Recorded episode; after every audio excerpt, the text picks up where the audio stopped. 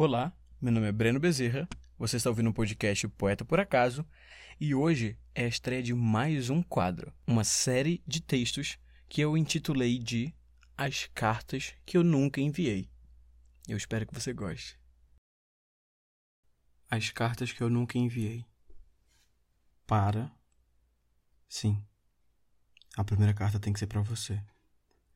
A pessoa que mexeu comigo por mais tempo do que qualquer outra e que na verdade até hoje me persegue como uma assombração do meu passado que reflete no meu presente. Durante muito tempo eu ainda conseguia sentir o cheiro do teu perfume, que parecia estar impregnado na minha pele. Inclusive, uma vez passei por uma moça que estava usando ele. Ela estava usando o seu perfume, na mesma dosagem suave que você. E aquilo me trouxe inúmeras lembranças e sentimentos que eu estava tentando esconder na menor partícula do meu ser, mas que voltaram mais rápido do que eu jamais imaginei que pudesse ser possível. Nunca mais eu vou esquecer do seu rosto quando eu me despedi. Sua expressão de choro, como se quisesse me dizer alguma coisa, e seu coração acelerado, como se me implorasse para ficar. Todos ao nosso redor perceberam que a notícia havia te atingido de alguma forma menos eu. Eu fui idiota o suficiente para não perceber que nós tínhamos pouco tempo e que eu deveria aproveitá-lo da melhor maneira que eu pudesse. Sim, eu fui um imbecil. E isso não é culpa sua. Enquanto tudo ao nosso redor estava desmoronando, cada vez mais ficava evidente que eu havia feito escolhas erradas e que meu medo tinha sido maior do que a minha vontade de fazer acontecer.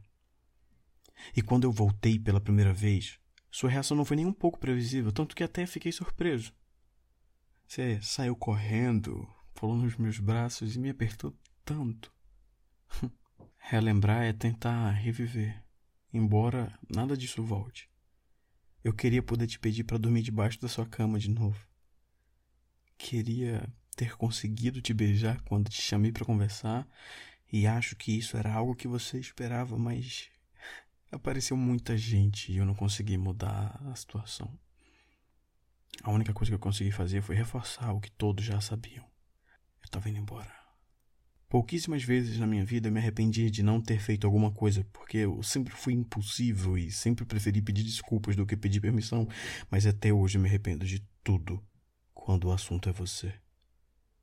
Eu queria poder gritar para você entender que eu fiz tudo errado. Queria poder pegar o primeiro voo e te chamar na frente da tua casa, te olhar nos olhos e dizer o que eu sinto, tudo o que eu jamais disse, tudo o que eu ignorei durante todos os anos em que estivemos juntos. Tudo o que eu penso exatamente agora, enquanto escrevo o mais forte que eu consigo nesse papel, me arrependendo de tudo isso. E sabe que no final de tudo isso aqui, eu só poderia ter admitido que sim, eu não fiz o que eu tinha que fazer e eu estou tentando explicar isso para mim mesmo. E também que não adianta ficar vivendo de passado porque isso já me deixou mal por tempo suficiente e eu não quero mais carregar marcas de péssimas decisões comigo. Espero que, se possível, um dia nos encontremos. Mas só para tentar esclarecer algumas coisas. E se isso não for possível, não tem problema.